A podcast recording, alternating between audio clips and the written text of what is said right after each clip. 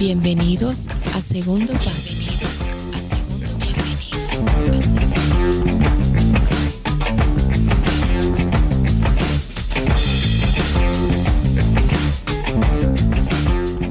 ¿Qué tal, estimada audiencia? Bienvenidos a lo que es Segundo Paso para Bolivia y el mundo a través de lo que es Radio Cana 98.5, como también por www.segundopaso.es. Es un gusto podernos reencontrar en un nuevo fin de semana para así ofrecerles todo el acontecer geopolítico mundial.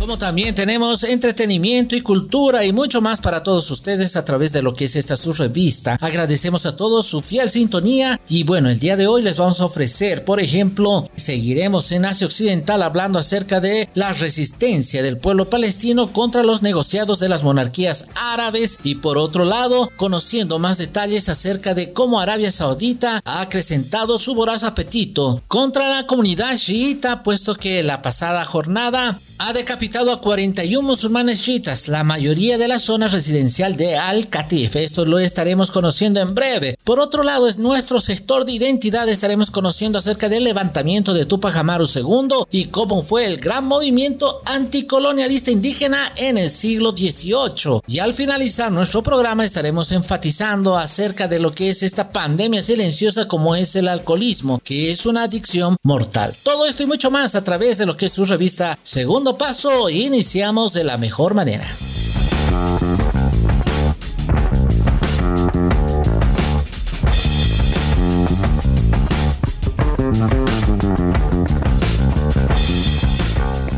Iniciamos lo que es segundo paso conociendo los detalles de Asia Occidental, donde en Pakistán los terroristas apuestan por la división entre musulmanes pakistaníes. La violencia contra la unidad de los musulmanes regresa sin piedad. Esto lo vamos a conocer con nuestro corresponsal de prensa Manuel Arismendi, que nos habla de que en un ciclo pendular que los enemigos de esta comunidad de la nación centroasiática usan una y otra vez el terrorismo y van provocando el dolor y la conmoción entre sus feligreses. El pasado 4 de marzo, 63 personas fueron martirizadas y muchas otras presentaron heridas de gran consideración, puesto que en un atentado con una bomba en la mezquita chiita de Kuchar y Saldar, en el casco antiguo de la ciudad pakistaní de Peshawar, como emocionó a todo lo que es la población pakistaní. Vamos a conocer más detalles con nuestro corresponsal de prensa, Manuel Arismendi.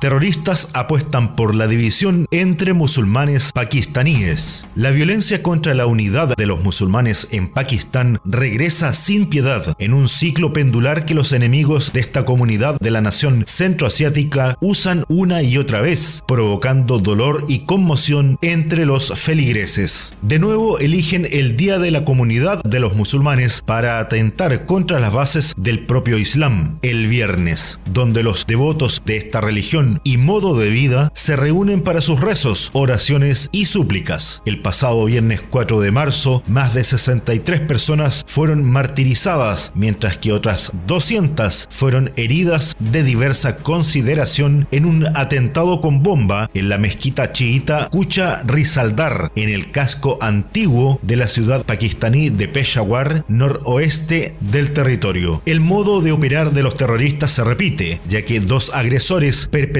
el sangriento hecho. En la secuencia, uno fue neutralizado, pero el segundo logró ingresar al recinto sagrado previo a un enfrentamiento con los encargados de seguridad para posteriormente hacerse estallar en medio de las personas que se encontraban en los rezos colectivos del viernes, provocando la pérdida de vidas humanas, heridos y daños materiales. Sin duda que este tipo de actos de horror guarda directa relación con la agenda y campaña para provocar el encono entre los musulmanes pakistaníes, tratando de indisponer a los seguidores de las escuelas o vertientes religiosas chiita y sunita respectivamente, a fin de desencadenar enfrentamientos instigados en estas provocaciones internas, las que están plenamente identificadas por los afectados. Una larga lista de estos actos terroristas se constata en Pakistán, lo que ha sido denunciado por las autoridades locales y por dirigentes musulmanes internacionales, esperando que el gobierno del primer ministro Imran Khan tome medidas al respecto, las que hasta el momento van en la misma línea que sus antecesores, es decir, quedan en la ineficacia, tanto para prevenirlos como para investigarlos adecuadamente, hecho que lleva a no evitar su repetición y que, en cierta medida, pasan a la impunidad de los archivos penales pakistaníes. Con esta impresentable gestión en materia de seguridad pública, si es que se puede llamar así, bajo el gobierno de Han, los musulmanes chiitas se encuentran altamente desprotegidos, amparados solo por su fe, sometidos a la opresión que nace de la desidia de las autoridades nacionales que históricamente los han dejado al alcance de los terroristas. Detrás de este atentado contra los musulmanes chiitas pakistaníes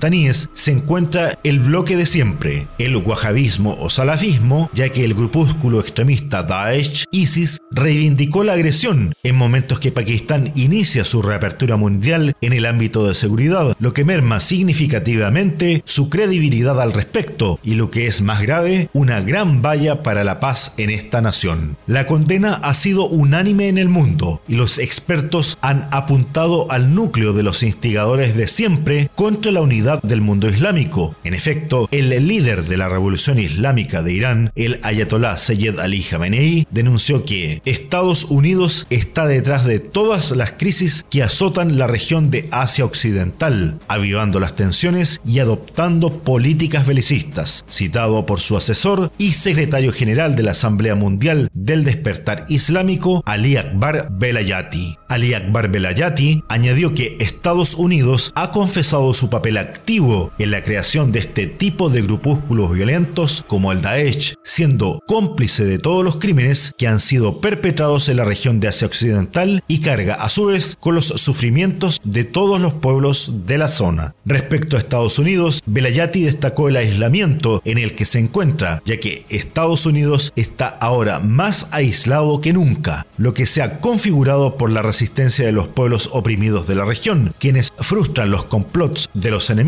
cuyos planes han sido desbaratados por combatientes ejemplares como el comandante mártir teniente general Qasem Soleimani, subrayó el funcionario iraní. En la misma línea, desde el Líbano, el movimiento de la resistencia islámica Partido de Dios Hezbollah convocó a las autoridades pakistaníes para que procesen a los terroristas detrás de estos ataques y les impongan las penas más severas y tomen todas las medidas posibles para proteger los lugares de culto y evitar que se repitan estos crímenes, a lo que el partido libanés agregó sus más profundas condolencias a las familias de los mártires, orando a Dios por una pronta recuperación de los heridos y seguridad y paz para el pueblo pakistaní. Hay que recordar que en varias ocasiones los mismos funcionarios norteamericanos han confesado y reconocido su participación en la creación de este tipo de grupos extremistas, los que hacen el trabajo sucio de las fuerzas de ocupación norteamericanas cuando aquellas no pueden operar a plenitud, recurriendo a operaciones de inteligencia en las que fabrican organizaciones terroristas como el Daesh o el Tehrik Talibán Pakistán, que perpetran ataques similares cerca de la frontera con Afganistán. Este ataque sufrido por la comunidad islámica de Pakistán se produce luego de un ataque con muertos y heridos en una zona fronteriza con Afganistán, donde hubo intercambio de disparos en el sureste de ambos países, en los eh, distritos Chaman de Pakistán y Spin Boldak de Afganistán. No se pueden soslayar las declaraciones de la ex secretaria de Estado Hillary Clinton, quien admitió que ellos crearon Al Qaeda, organización extremista de inspiración wahhabita que junto a otras similares llevan a cabo estos atentados, materializando así la agenda de penetración ideológica de Estados Unidos, siempre mediante el terror, y en este proceso lavando su imagen a través de la industria cinematográfica y mediática de la que disponen para denostar a los musulmanes, sobre los cuales proyectan este actuar delictivo. Estados Unidos ha utilizado a estos grupos extremistas para sus fines utilitarios, específicamente luego de la caída de los regímenes revisionistas de Europa del Este, ya que la comunidad islámica, Umma, se transformó en el siguiente enemigo ideológico para Occidente con el fin de monopolizar y concretar su hegemonía en el mundo y de esta forma controlar las fuentes energéticas. En conjunto a Arabia Saudita, dado su domicilio ideológico wahabita, se han centrado en minar la unidad islámica, justamente a través de atentados terroristas como el que perpetraron en esta mezquita de la ciudad pakistaní de Peshawar. La apuesta de estos atentados es multidimensional en cuanto a objetivos se refiere, buscar la división y discordia de la comunidad islámica, asegurar la integridad del régimen israelí, fomentar el militarismo y la compra de armamento occidente, denigrar la imagen de los musulmanes, mermar la seguridad de la zona, destruir la capacidad de desarrollo de las sociedades de los musulmanes y por otro, permitir y disponer la hegemonía sobre los recursos naturales y humanos para Estados Unidos y sus aliados. La piedra en el zapato para Estados Unidos junto a Occidente es, desde luego, la comunidad islámica, por lo que sus intentos de provocar discordias van a continuar a manos de grupúsculos como el Daesh, que ejecuta las políticas de guerra sucia contra los musulmanes que deben sufrir la inestabilidad e inseguridad a cambio de garantías para Estados Unidos. Manuel Arismendi, segundo paso.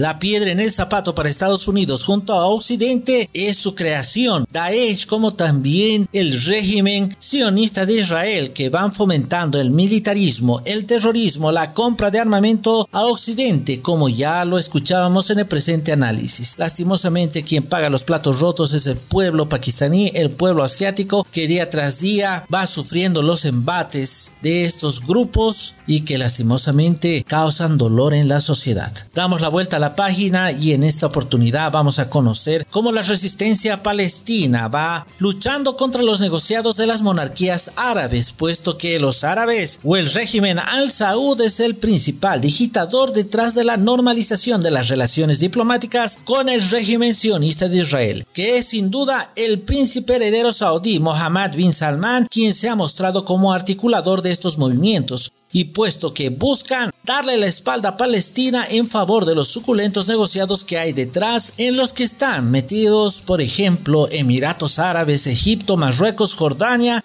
entre muchos otros más. Conozcamos más detalle en el presente artículo.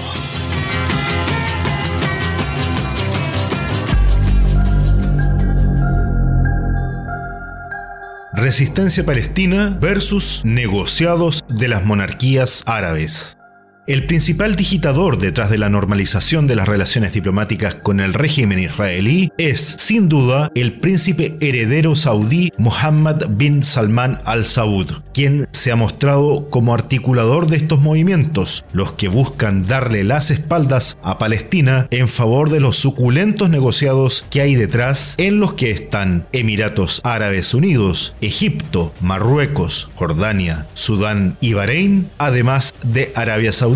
por cierto. Los perjudicados con estas movidas corporativas, los palestinos, quienes en la figura del portavoz del movimiento de la yihad islámica palestina, Davud Shahab, manifestaron que normalizar las relaciones con el régimen de Israel es una traición a la causa palestina, a todos los árabes y musulmanes, hecho que sitúa a ese lote de monarquías y regímenes autoritarios en el ámbito de los patrocinadores del terrorismo que desarrolla el régimen sionista y además como avales de las graves violaciones a los derechos humanos, del derecho internacional y del genocidio al que están expuestos los palestinos. Son diarios los crímenes que sufre el pueblo palestino a manos de los israelíes, quienes tan solo en el barrio ocupado de Sheikh Jarrah, en el este de Al-Quds, Jerusalén están sometidos a abusos y limpieza étnica de mujeres y hombres palestinos, desarrollándose a manos de las fuerzas ocupantes la demolición de sus casas y de los vecindarios palestinos ancestrales, todos los cuales están bajo asedio constante de los israelíes, donde efectivos con armas de guerra lanzan ataques contra los palestinos. El vecindario de Sheikh Jarrah ha visto incrementados los agresivos ataques de las fuerzas del régimen israelí, que cargan durante todas las ocasiones contra las manifestaciones palestinas que exigen la salida de los efectivos militarizados sionistas, hecho que deja al descubierto el expolio de los territorios palestinos a manos de los israelíes desde 1948. Estos detalles, así como las masacres producto de los bombardeos contra los palestinos y las duras condiciones de los presos políticos palestinos, buscan ser olvidados por los negociados de quienes se han embarcado en la normalización de las relaciones diplomáticas con los israelíes. En concreto, los intentos de los efectivos sionistas por desalojar a los palestinos de esas tierras datan de 1967, tras la guerra en la que Israel se apoderó de Al-Quds Este. En la actualidad, reclaman esas tierras para sí, por lo que han desplegado asentamientos ilegales, los que, según el derecho internacional, están en territorios ocupados. Toda esta alteración en la que incurren los sionistas es, desde luego, inaceptable para los palestinos, ya que es un puñal en el corazón de la causa palestina ese acercamiento de ciertos países árabes a Israel, según David Shahab. Shahab añadió que la normalización de las relaciones entre algunos países árabes del Golfo Pérsico y el enemigo israelí amenazan la causa palestina y todos los árabes y musulmanes. En declaraciones para el canal iraní Iran Press, citado por la cadena internacional en español Hispan TV.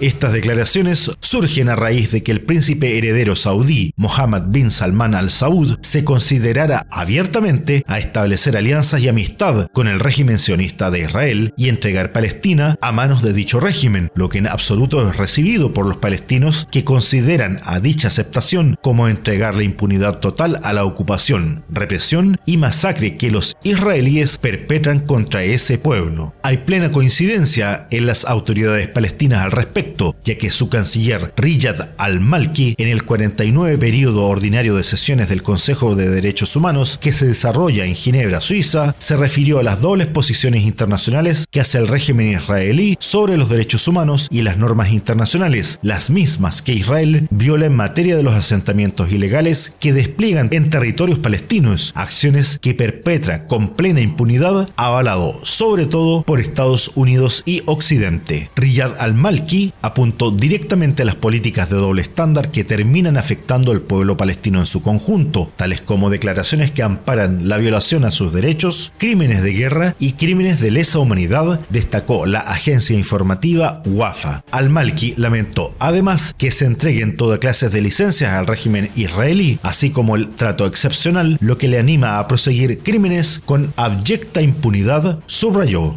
En efecto, la autoridad alertó que las familias palestinas sufren ansiedad aguardando el momento en que los sionistas armados se dejarán caer para expulsarlos desde sus propias casas, arrasando también las tumbas de los palestinos, las que han estado en sus tierras desde antes que llegara los invasores, los que tienen la desfachatez de asaltar la explanada de las mezquitas, que es el tercer lugar más sagrado del Islam. La situación en Sheikh Jarrah es caótica, ni los niños o ancianos están a salvo de ser arrestados, torturados o asesinados por los sionistas, los que salen impunes porque tienen un sistema judicial de su lado, hecho por ellos y regido por ellos, lo que da cuenta de la tiranía a la que están expuestos los palestinos, en el entendido que una tiranía, la que es definida por la Real Academia de la Lengua Española RAE como forma de gobierno en la que el gobernante tiene un poder total o absoluto, no limitado por unas leyes, especialmente cuando lo obtiene por medios ilícitos y abusa de él lo que encaja plena y totalmente en el caso del régimen sionista de Israel, a lo que hay que añadir que las leyes las redactan sus autodenominadas autoridades. Existen miles de palestinos privados de libertad en las cárceles sionistas, incluso sin cargos ni juicios, quienes deben recurrir a huelgas de hambre extensas, las que por lo demás son insanas para la vida de quienes las emprenden, todo para exigir su derecho a la vida en libertad y muchos se transforman en mártires en este empeño. Sin embargo, al fallecer los huelguistas, sus casos son invisibilizados por los ocupantes y sus cómplices que luego lanzan declaraciones demagógicas y populistas para ganar pantalla al tiempo que favorecen a los invasores. Todas estas cargas se están llevando sobre sus cabezas los regímenes como Arabia Saudita, Bahrein, Egipto, Emiratos Árabes Unidos, Jordania, Marruecos y Sudán. Una lista de ignominia con amplio prontuario criminal como su socio el régimen sionista de Israel, que perpetra a vista y paciencia de la comunidad internacional el más amplio genocidio en la historia, pese a que Estados Unidos le blinda en la arena pública para que su sádico holocausto contra Palestina se pueda efectuar. Pese a todo, las campañas de arrestos contra los palestinos continúan, tal como la perpetrada por los israelíes en febrero de este año, en la que más de 40 palestinos fueron arrestados en la ribera occidental y en Al-Quds en la madrugada del 21 de ese mes, algunos de los cuales fueron dejados en libertad más tarde, en un claro mensaje al estilo de las mafias para tratar de amedrentar a los afectados. Una vez más, los negocios de un puñado de mercaderes de la muerte valen más que las vidas de los palestinos, quienes siguen en las cárceles del régimen sionista, de los cuales 500 de ellos han manifestado que seguirán con su negativa a asistir a las sesiones judiciales obligatorias, desarrollándose un boicot a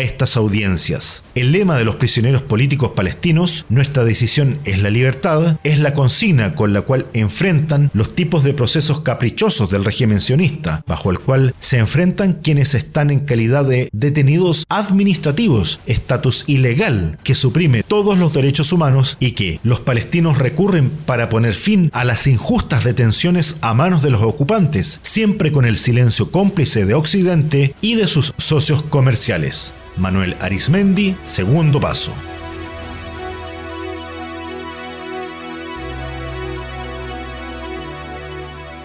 Continuamos con www.segundopaso.es.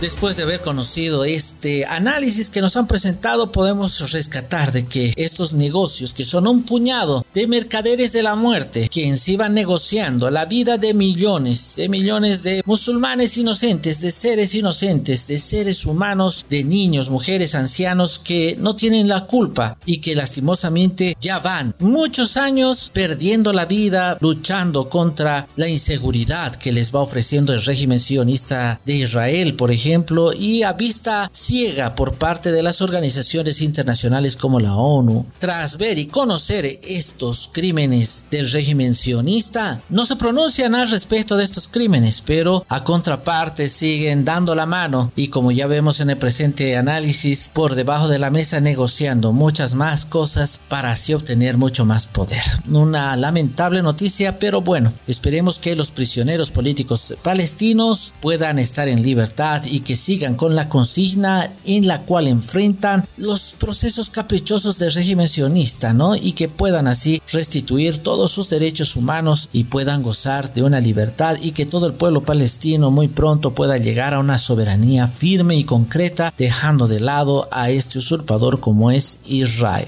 Hemos llegado a la primera parte de lo que es nuestro programa Segundo Paso para Bolivia y el Mundo. Después de este corte comercial continuaremos con mucho más hablando acerca de del levantamiento de Tupac Amaru, como también acerca de lo que ocurrió la pasada jornada donde Arabia Saudí martirizó a 41 musulmanes chiitas, como también estaremos conociendo de esta pandemia silenciosa que es el alcoholismo. Sigan en compañía de lo que es segundo paso, en breve retornamos.